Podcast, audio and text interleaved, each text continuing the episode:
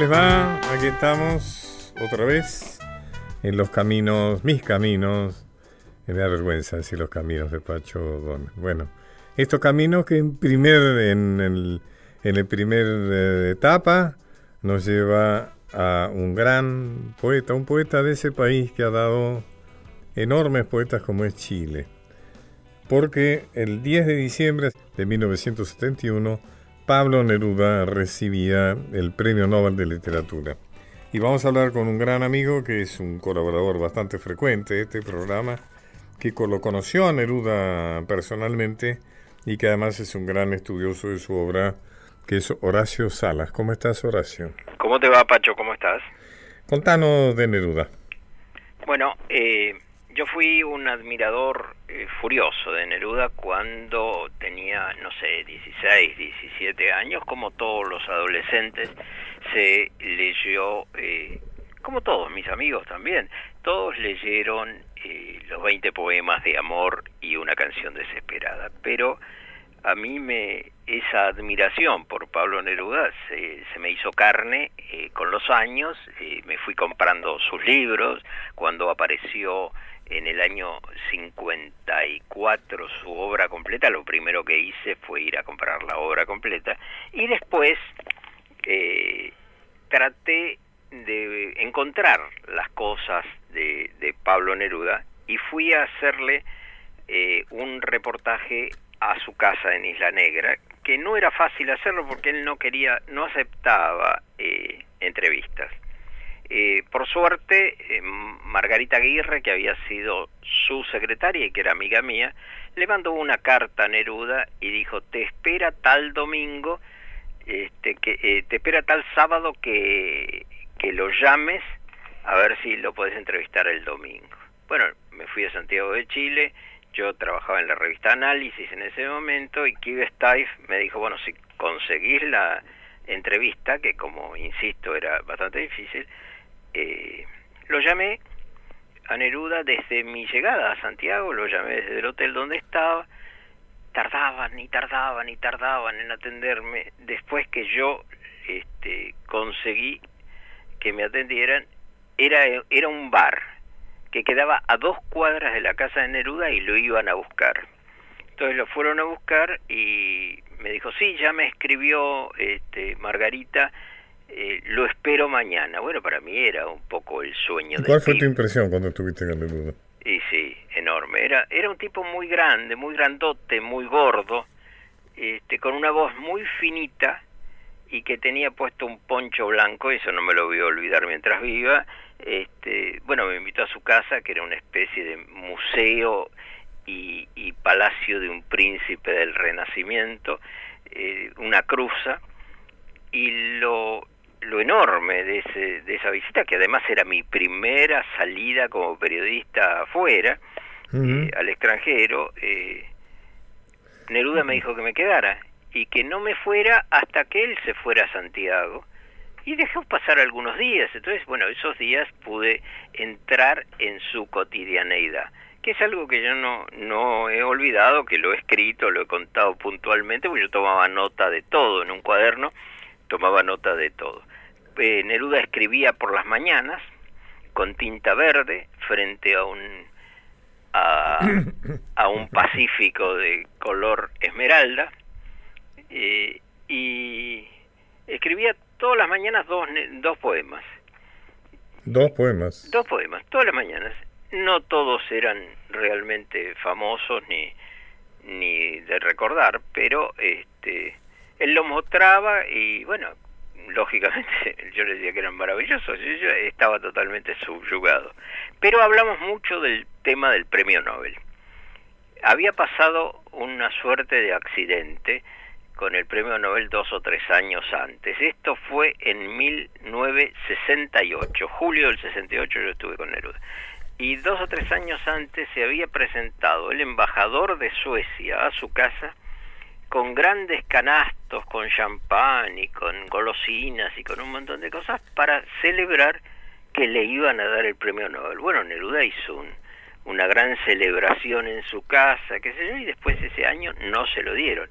Entonces, eh, Neruda dijo, cuando yo lo entrevisté, decía, bueno, si algún día me dan el premio Nobel, lo festejaremos, pero yo ahora no quiero volver a adelantarme porque esto ya lo hicimos una vez. Tres años después, ¿no? Claro. Te hago una pregunta. Estoy hablando, soy Pacho Donel, estoy hablando con Horacio Sala.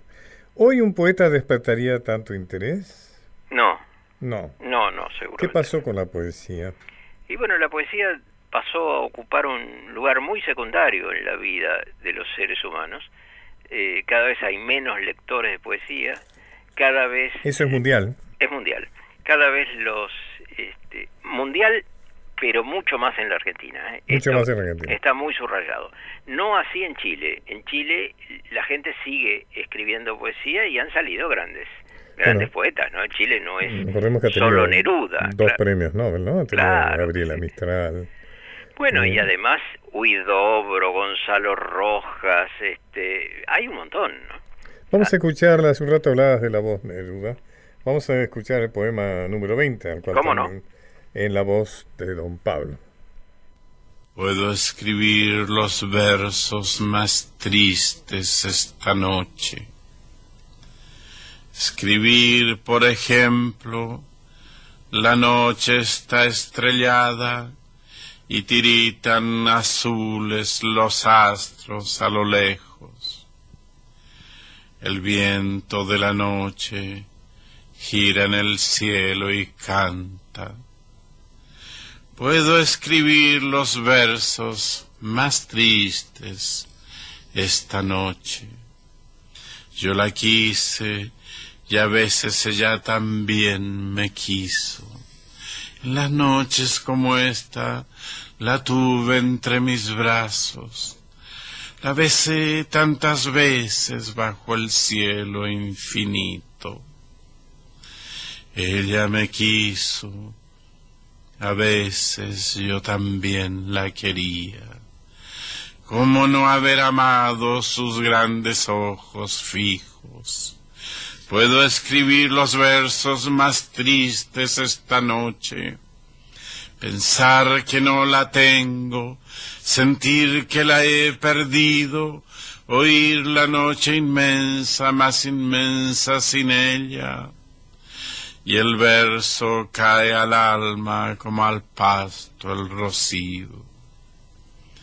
¿Qué importa que mi amor no pudiera guardarla? La noche está estrellada. Esa voz tan particular, ¿no? Esa Además que no parecía salir de ese eh, cuerpo enorme, ¿no?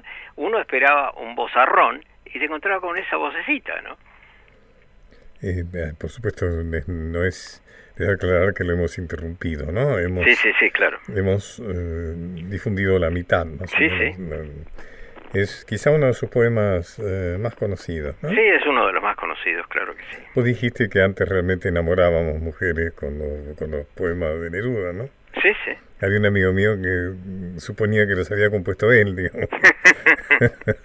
era... Hacía creer a las mujeres que los había escrito. Claro, este, pero duraba y bueno, poco. Era, era un rebusque como cualquier otro, ¿no? Claro. En cambio, hoy ya no es tan fácil, ¿no? Seducir con poemas, ¿no? bueno, no sé. No, sé, siempre la gente joven sigue seduciendo con poemas, aunque sean poemas malos, ¿no? Ah, Pero entre los adolescentes y las adolescentas, este, sigue funcionando ese tema. El romanticismo. Claro. Bueno, un abrazo. Un abrazo, Pacho. Muchas historias para compartir. Los, Los caminos de Pacho O'Donnell.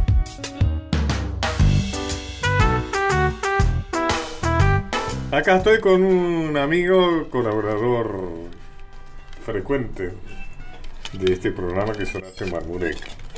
Un verdadero especialista en lo que podríamos llamar la música popular moderna, ¿no es cierto? Y hoy quiero que hablemos, lo cité para conversar sobre Jim Morrison. Ah, un personaje. Personaje extraordinario. Más que interesante. A los 28 años, ¿no? Eh, del Club de los 27. de lo que se dice el Club de los 27 en la década del 70, que, que, fue en ese año se llevó unos cuantos. Se llevó unos cuantos, más o menos por las mismas razones, ¿no? Eh, sí, Morrison, Jenny Joplin, Jimi Hendrix, todas este, estrellas en pleno ascenso de 27 años que en, quizás en, esta primera explosión del, del, rock. Este, yo, siempre cuento lo mismo. John Lee Anderson tiene un libro que, que es eh, acompañado a los Rolling Stones en una gira y Jagger le dice, mira, hace 10 años que estamos haciendo esto, ¿cuánto tiempo más vamos a estar? Hace 40 años más les duró, pero en esa época parecía que todo se acababa muy rápidamente. Y Morrison en particular fue un personaje muy interesante. Una particularidad de Morrison es que él provenía de una familia este, de clase media acomodada de los Estados Unidos. Hijo de un militar. Exactamente, con un padre militar. Que, el apellido era Douglas. Douglas, que él lo mata. O sea, él lo mata simbólicamente mm, porque cuando los dos salen a, ser conocidos en la palestra, eh, él dice que no, que es, huérfano, que es un personaje que no bueno, tiene... vamos a escuchar The End. Exactamente. Que en realidad su letra trata de la muerte de los padres. Exactamente. Y los padres estaban vivos ah. y les manda una carta este, el padre, donde él le dice que ahora sí no tiene más hijos. Beautiful friend. This is the end, my only friend, the end of our elaborate plans, the end of everything that stands, the end, no safety or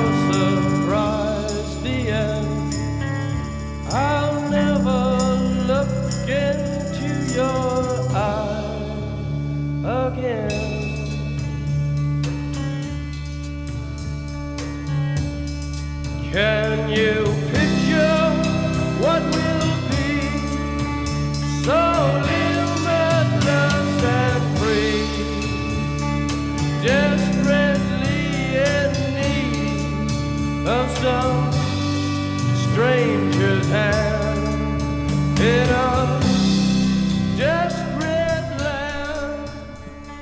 Se hizo una película, ¿no es cierto? Hace muy poquito se estrenó una película, en la Argentina no, pero se estrenó en los cines, se ve en algún canal de cable y se consigue la banda de sonido que se documental. llama... Exactamente, When You're Strange, cuando sos extraño, que tiene que ver con otra canción de los dos que era eh, People Strange.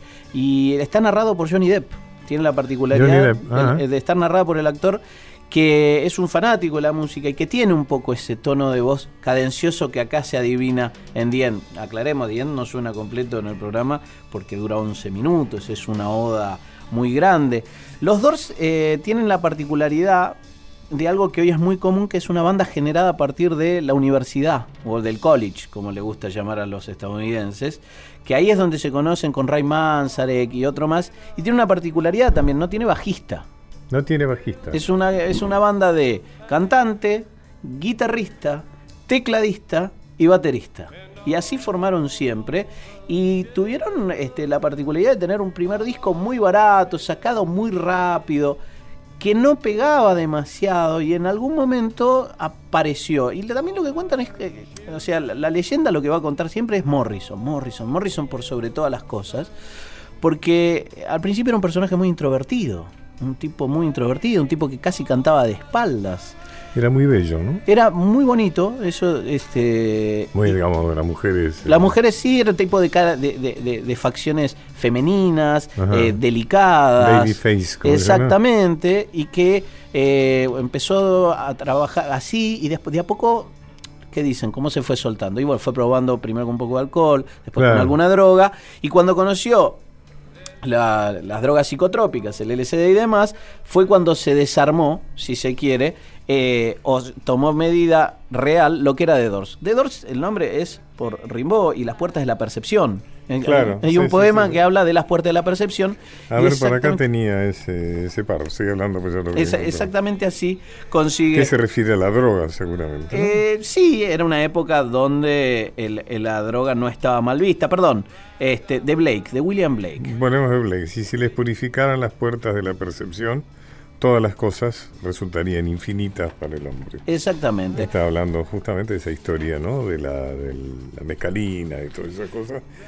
Tengo la impresión que eh, Morrison y los que recién nombraste son un poco como un momento donde el rock deja de ser festivo o con una condición bastante festiva, se transforma en algo bastante trágico, ¿no? Lo que pasa es que el, ascenso, apogeo y caída, no llega ni siquiera a caída porque es, abrupto el final, tiene que ver con un Morrison que empieza a hacer letras, que, tiene rock, pero en la base jazz, si lo que escuchamos de fondo es muy jazzeado, y, y empieza a aparecer la psicología, si se quiere. Morrison, que venía de estudiar algunas artes, también. Y entonces, muy, muy, muy inquieto por todas las artes, ¿no? Exactamente, y ahí aparece esta, en esto que es eh, este, ese párrafo que es madre, eh, padre, y, le he hecho el amor a mi madre, todo un juego y las puertas de la percepción y todo lo demás, y empieza a haber un halo de oscuridad, oscuridad. de oscuridad elevada, ¿no? Digo, esa cosa de nubosa dando vueltas por ahí. Morrison este, es un tipo que abraza la fama de una manera eh, casi mesiánica, ¿no? Y, un poco este, de sacrificarse, porque eh, la empieza a pasar mal, pero sigue y no puede parar, y eh, se pelea con su novia de toda la vida y conoce otra mujer y empieza a, beber en desmesura, empieza a tener problemas. Contame, porque hay mucho mito sobre su muerte, ¿no? Lo que se dice habitualmente de Morrison es que lo encontraron en una bañera, eh, muerto por las drogas, por el alcohol. Eh, lo que se dice es que lo que mucha gente decía era que Morrison venía preanunciando que no quería más ese modo de vida y que era una muerte ficticia y ah. que por eso se lo podía ver.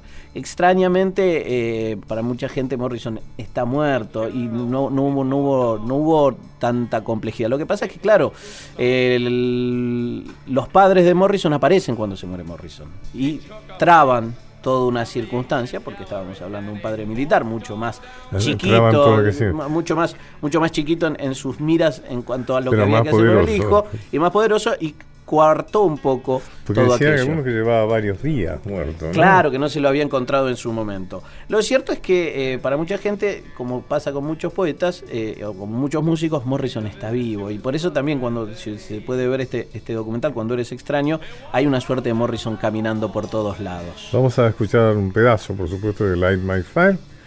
¿Y querés decir algo de esta canción? De esta canción fue uno del primer éxito. Y de, el vuelta, el primer éxito. Era una cosa cantadita alrededor de esto y que les trajo muchos problemas. Eh, eso se ve en la película de Oliver Stone, la, cuando fueron a presentarse en el Ed Sullivan Show, uno de los shows más importantes, porque eh, le pedían si no podían cantar eh, diferente la letra, porque hablaba obviamente de elevarse, y elevarse se sabía que tenía que ver con las drogas. Se la cantaron no solamente igual que siempre, sino de frente a la cámara. Así era Jim Morrison. Muchísimas gracias, gracias Marmunek. Y nos vamos con Light My Fire, Jim Morrison. You know that it would be untrue. You know that I would be a liar if I was to say to you, girl, we couldn't get much higher. Come on, baby, light my fire.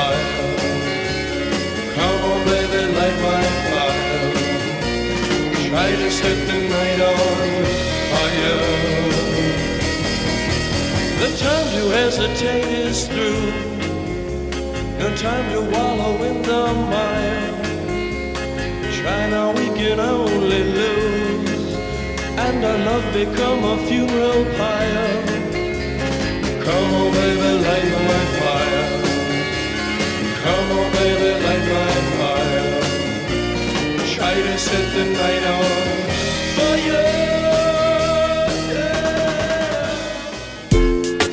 Hace un alto y disfruta del paisaje. Los caminos de Pacho O'Donnell. Bueno, seguimos y ahora leo acá que el 10 de diciembre de 1921, Albert Einstein recibe el premio Nobel de Física. Einstein es como una especie de, nombre simbólico, calificativo, ¿no es cierto? Cuando alguien quiere decir que alguien es muy inteligente, por ejemplo, dice, bueno, es un Einstein, ¿no? Eh, es, un nombre que tiene como una representatividad social que va más allá de, de su condición de persona, que habrá vivido, sufrido, en fin, y por eso vamos a hablar con alguien que nos puede explicar mejor quién fue Einstein, su famosa ley de relatividad, que nunca la entendí demasiado, que es un experto que es Alejandro Gangui. Muchas gracias, Gangui, por estar conmigo. ¿eh? No, no es un placer. Cuéntame quién fue Albert Einstein. Bueno, a ver, Einstein se hace famoso en la esfera mundial principalmente por sus teorías científicas, ¿de acuerdo? O sea, todo el mundo habla sobre la relatividad de Einstein, sobre la modificación de la forma de ver el espacio-tiempo que surgió, digamos, que surgió a partir de, de sus teorías. Einstein, como, como usted mencionaba antes, recibió el premio Nobel, así en el 21, el del siglo pasado, pero bueno, no lo hizo por esta famosa teoría de la relatividad, lo hizo por, eh, eh, o sea, en 1905 Ah, eh, 1905 em, Einstein eh, fue, digamos, saltó un poco a la fama por una serie de trabajos científicos muy importantes. El trabajo que le otorgó a él, años más tarde, en el 21, el Premio Nobel de Física, fue em, el llamado el, efecto fotoeléctrico, que tiene que ver con la forma en que, la que interactúa la luz con, con, la, con la materia, ¿de acuerdo? Y es eh, una, Qué interesante, yo daba por sentado que le habían dado el Nobel por la ley de relatividad. Claro, no, por eso se hizo bien famoso él y de hecho todo el mundo lo relaciona con la relatividad y con, bueno, después aparece en toda terminología. Es decir, que en el mundo científico ya era una persona muy conocida, digamos. Claro, claro. Bueno, en esa época donde hizo estos trabajos aún no era muy conocido, de hecho se sabe y se, se comenta mucho que él en esa época para conseguir plata, para, para poder sobrevivir, no tenía un puesto fijo en la universidad, sino que trabajaba en la oficina de patentes de Berna. Entonces es como que se, se comenta mucho que bueno, él hacía estos trabajos tan revolucionarios en su tiempo libre. Hay que ver cuánto trabajo tenía efectivamente patentando cosas en la como burócrata ahí de, de, la, de la, oficina de patentes. Que era un empleado administrativo, digamos, ¿no? ¿Cómo? Era un empleado administrativo. Claro, pero efectivamente, digamos, eh, él sus estudios los tenía bien hechos, evidentemente no era un mal alumno, como se comenta, era muy buen alumno, sobre todo en la parte de ciencia. Lo que explica que en realidad es, a ver si es cierto, que ese trabajo, sus trabajos son más bien de una, de una especulación, eh, digamos, intelectual, no, no un trabajo de experimentación. No, no, no, claramente no. Eh, él básicamente era un físico teórico y, bueno, sus trabajos lo que tienen es un poder de síntesis muy grande. O sea, él, eh, evidentemente, como mucha gente hoy en día también, es como que mira el pizarrón de lejos y se da cuenta de dónde está la fallita eh, que hay, que, que, la gente viene repitiendo, pone el dedo justamente en ese lugar y hace y, y, sintetiza la, la, la, digamos, la física que se está discutiendo. Él es conocido por la física teórica, básicamente, a partir de sus de sus desarrollos teóricos surgen muchas cosas de tecnología aplicada, ¿no? Digamos, el láser surge también a partir de, de trabajos con los cuales que se iniciaron con, con Einstein ya al comienzo del siglo, o sea, después de la relatividad. Otras cosas que tienen que ver con la relatividad eh, tienen que ver, por ejemplo, lo del GPS, hoy por hoy, estos, estos aparatitos que nos, nos marcan la posición que tenemos nosotros con una... Tiene que ver con la relatividad. Claro, y el tema es que estos GPS son aparatitos que tenemos en la mano, pero eh, eh, envían y reciben señales de satélites que están dando vuelta alrededor de la Tierra. Ahora bien, los satélites dan vuelta alrededor de la Tierra y eh, quiere decir que están lejos de la Tierra. Ahora bien, cuando algo está lejos del centro de gravitación, que es, que es la Tierra, la gravitación que tienen, que, que sufren estos satélites, es diferente de la que sufrimos nosotros. Luego, el hecho de que los satélites estén sujetos a una gravitación menor que nosotros, indica que el fluir del tiempo va a ser diferente para el satélite que para nosotros. Pero si no hubiera correcciones de relatividad general, estos aparatitos no andarían bien y la precisión sería mucho menor. La otra cosa importante es que estos satélites se mueven muy rápido alrededor de la Tierra, dan una vuelta cada no sé cuánto tiempo. Básicamente se mueven como 14.000 kilómetros por hora. Ahora bien, algo que se mueve rápido ya nos indica que la relatividad va a meter la cuchara. ¿Qué quiere decir? Que si no hubiera correcciones de relatividad ahora restringida o especial, que es la teoría de 1905 de Einstein, estos satélites no nos mandarían la información que nos hace falta para ubicar un barco, un, un camión con 10 o 15 metros de precisión. Así que este tipo de teorías en la época de Einstein, él mismo decía que estaba muy lejos de la aplicación de algo tecnológico, que saliera algo básicamente tangible de esas teorías, más allá de la, del aspecto teórico, pero hoy por hoy, bueno, ya 100 años más tarde, evidentemente aplicaciones han surgido y muchas. Y esto es una cosa es una constante en toda la cuestión de desarrollo desarrollo científico que a uno a priori no le ve la aplicación y que después años más tarde gente con otras capacidades logra aplicarlo y tener cosas como el láser hoy el GPS allá etcétera etcétera no interesante Gangi muy interesante muy interesante realmente Gangi lamento que este bloque tiene entrevistas demasiado breves pero ha sido un gustazo hablar con usted ¿eh? bueno bueno, y un día va a venir acá y vamos a tratar un rato largo de acuerdo. Sobre, estos aspectos tan fascinantes. Ok. Muchas gracias. ¿eh? No, no, un placer. Alejandro Gangui en Los Caminos de Pacho Palabras, recuerdos, historias. Los Caminos de Pacho O'Donnell. Los Caminos de Pacho O'Donnell. Un puente entre el pasado y el futuro para entender el presente.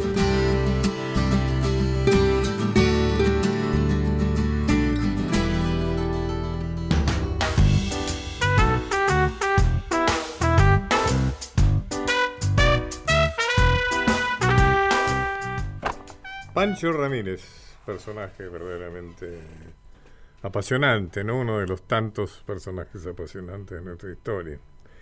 Y para conversar sobre este gran caudillo terriano, invité a mi amigo Enrique Manson. Ha tenido el honor de ser el continuador del libro de la historia de Pepe Rosa, ¿no es cierto?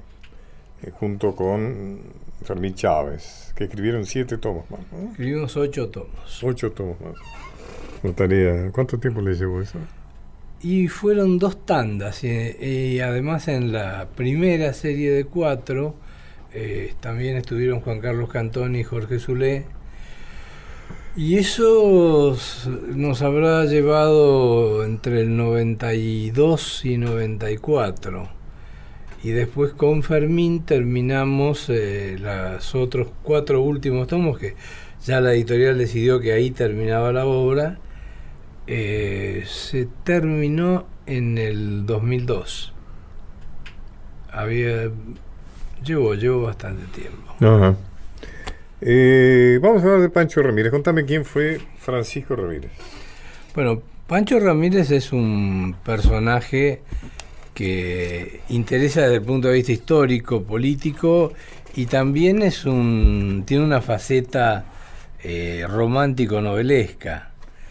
Por eso yo, este, adhiriendo, como corresponde a un revisionista, adhiriendo a la línea de los refutadores de leyenda que deplora Dolina, este, he exhumado este libro, que es un libro de Miguel Unamuno sobre la muerte de Ramírez, basada en las olvidadas memorias del general Anacleto Medina, un personaje que no conocemos en realidad en nuestra historia, y que revela que la leyenda según la cual Ramírez murió eh, cuando los enemigos habían capturado a su mujer la delfina y entonces volvió a salvarla no es cierta.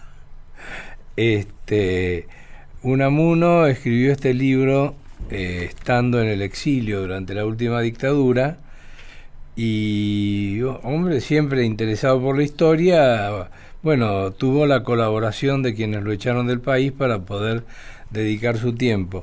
Y este Anacleto Medina es un general argentino oriental, como solían llamarse muchos, como se llamó el mismo Artigas, y que eh, estuvo presente en la última, el último enfrentamiento de, Ramírez en el que perdió la vida. La leyenda decía que Ramírez vio que la capturaban la delfina, pegó la vuelta y ahí perdió la vida.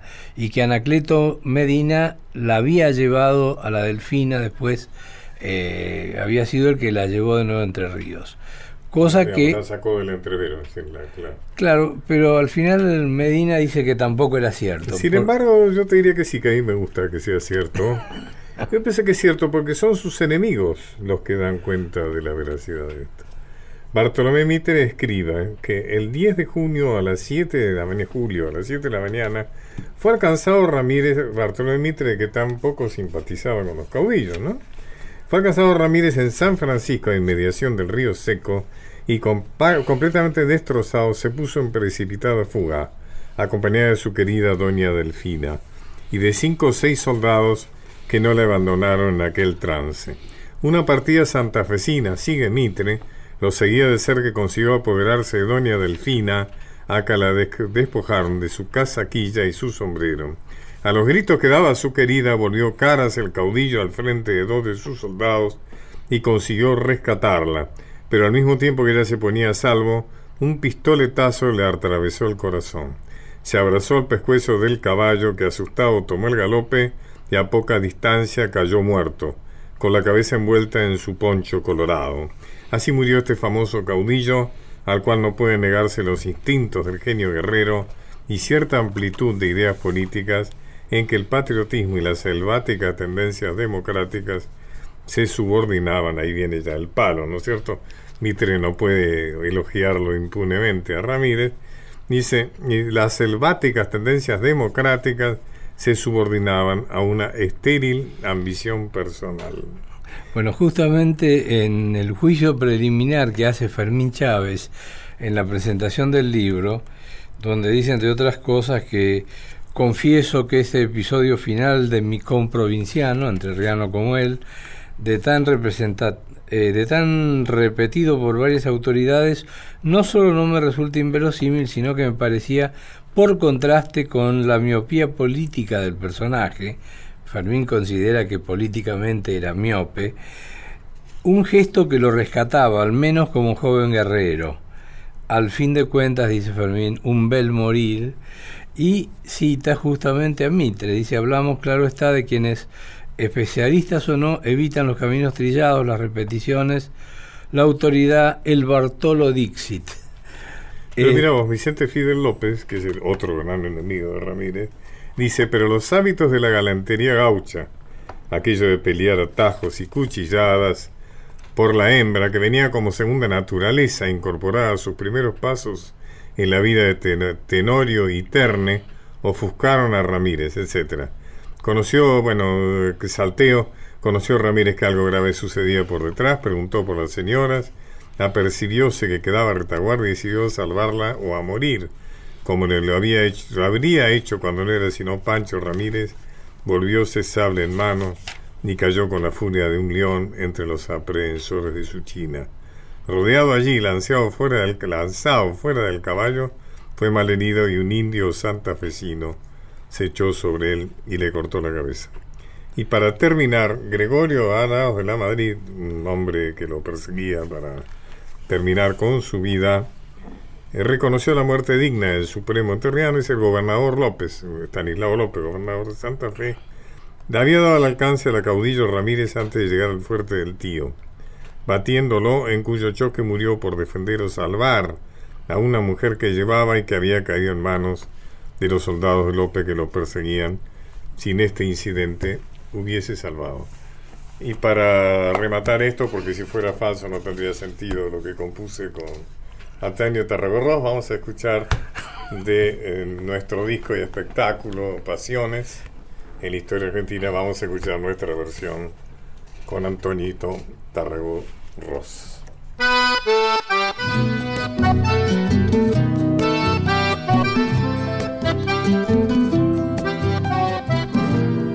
Decían que ella era la gaucha más bella que jamás había nacido del otro lado del río Uruguay. Pancho Ramírez se enamoró de ella como solo los niños y los valientes saben hacerlo. No dudó en abandonar a la rica Norberta Calvento, dejándola con el ajuar ya cocido y probado. Es que la delfina no era de esas mujeres consagradas a las labores del hogar, sino que montaba junto al supremo entrerriano luciendo un vistoso uniforme de coronela y un birrete tocado con airosa pluma de avestruz. Y de noche, cuando había sarao, resplandecía en sus hermosos vestidos de seda y arminio que su enamorado le hacía traer de Europa. Durante las noches, se cuenta que los oficiales y los soldados, en torno a los fogones, Sonreían y cuchicheaban pícaramente cuando de la carpa del jefe se escapaban alaridos de placer que se enredaban en los sauces y se deslizaban por las cuchillas entre rianas.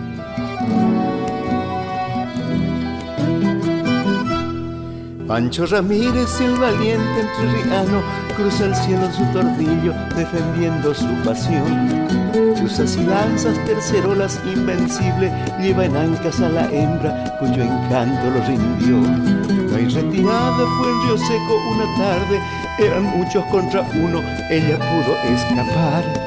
El remolino de ese sable entrerriano, degollando hasta el silencio, sin pensar en recular es la delfina un sol tanto lo hace gozar como yaguaretes en celo están. Por patria y por mujer él muere es fiesta buena gritándoles su amor de eternidad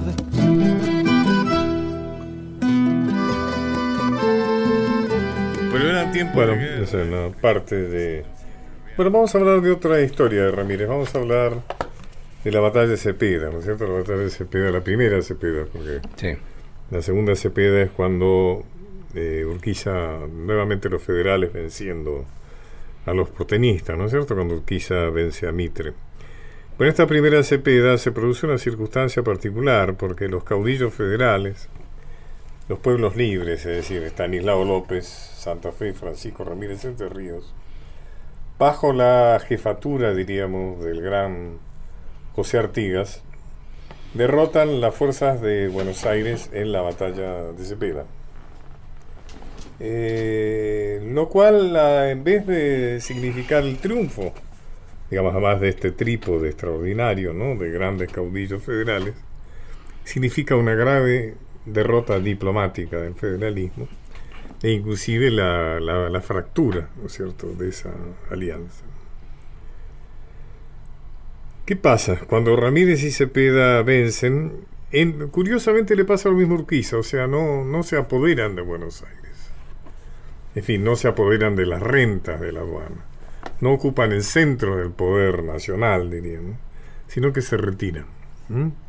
Entran con gran horror, digamos, de los porteños, convencidos de que estos gauchos salvajes, anarquistas, bárbaros, según la propaganda de la oligarquía porteña, iba a entrar a saco, iba a incendiar, iba a violar, iba a saquear, ¿no es cierto? Sin embargo, entran prolijamente, no cometen ningún desmán y se retiran al Pilar, donde esperan al negociador de Buenos Aires, que es Zarratea. Rondó ya no es más director supremo, o se ha caído esa idea eh, del poder central. Ahora Buenos Aires es otra vez una provincia, una más de las tantas provincias. Y Zarratea va a Pilar a negociar con Ramírez y López. Pero lleva algo que es muy importante. Lleva dinero. O sea, tiene dinero, tiene recursos. Han perdido, pero los recursos de la aduana son los únicos. En cambio, López y Ramírez están en la quiebra. Paradojalmente culpa del acoso porteño Ramírez y López están en una situación verdaderamente calamitosa en el gobierno de sus provincias. De ahí Zarratea quiebra esta alianza ofreciéndoles aquello que ellos necesitan para poder ganar. Pero violan el principio que les había establecido Artigas, de que en caso de triunfar lo primero que tenían que acordar era la participación de Buenos Aires en la guerra contra el invasor portugués que desde Brasil había invadido la banda oriental. Es que si me permitís, Pacho. Sí, claro. El, en realidad, eh, el triunfo militar de Cepeda sigue, es seguido por la confirmación de la misma dirigencia política que ya estaba en Buenos Aires, los porteños, eh, en los directoriales, como se lo llaman generalmente, eh, se sacan de encima los figurones más visibles, el caso de Rondó, director supremo, pero son los mismos directoriales los que en realidad consiguen de estos y de estos eh, caudillos que han sido enviados por Artigas, pero hay que ver hasta dónde habían llegado a comprender, a tener la visión de estadista que Artigas tenía. Artigas planteaba seriamente lo que vos acabas de decir. Ahí la, no, no ha faltado, han sobrado los historiadores que han dicho eh, la batalla de Cepeda se debió a que en Buenos Aires había intenciones monárquicas.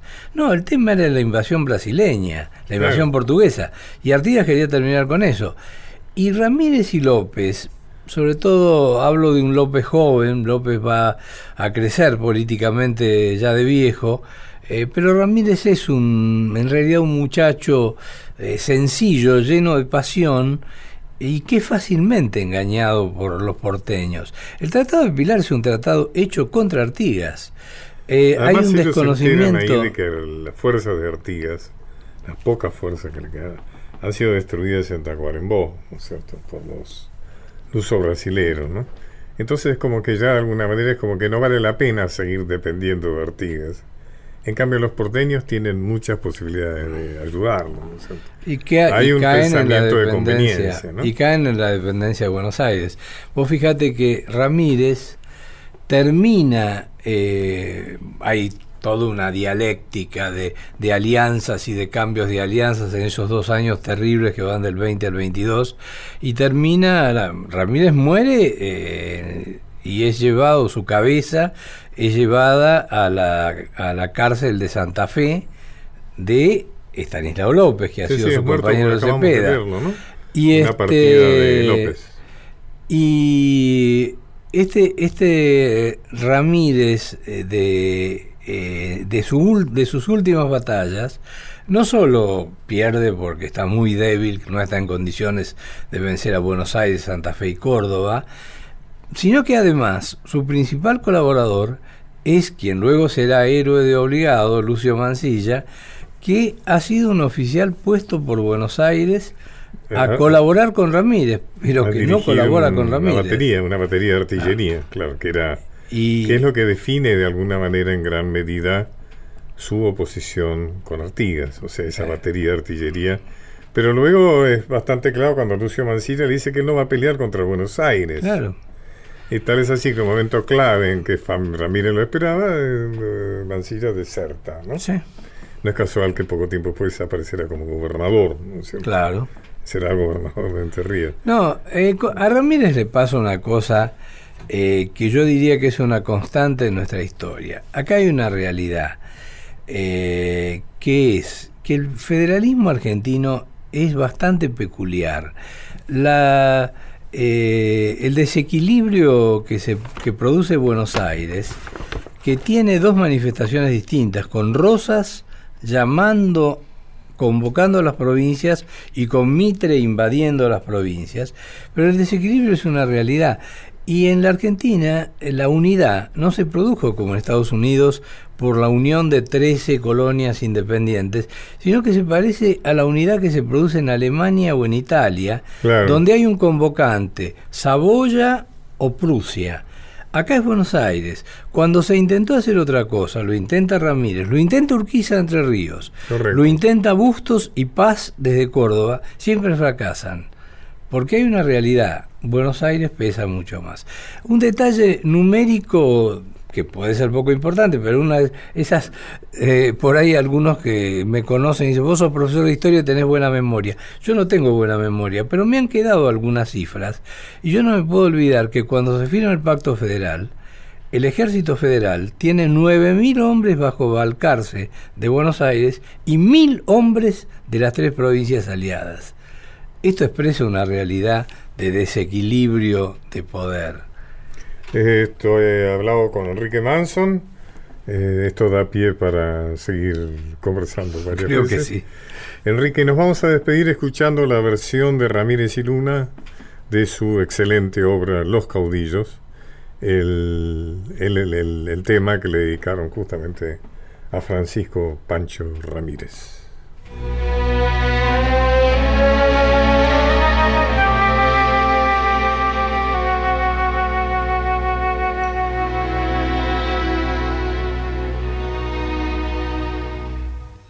Las cañadas y las huellas, el trebolar y los pastos. Le están contando las horas aquel supremo entrerriano. Canta Ramón Navarro la cantoría de la Merced, orquesta dirigida por Vladi. Palabras, recuerdos, historias. Los caminos de Pacho O'Donnell.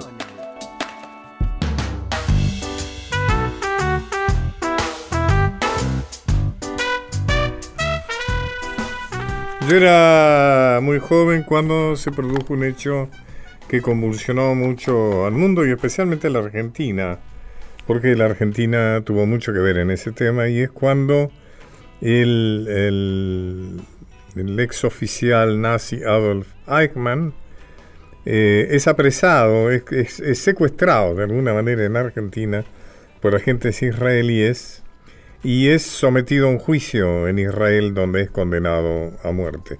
Y realmente todo ese juicio de alguna manera fue poner en superficie las atrocidades eh, del régimen nazi y su holocausto. Hoy estamos en contacto con, con Gustavo Campana, que es un conocedor de, toda esta etapa. Campana, muchas gracias. ¿eh? No, Pacho, por favor, ¿cómo va?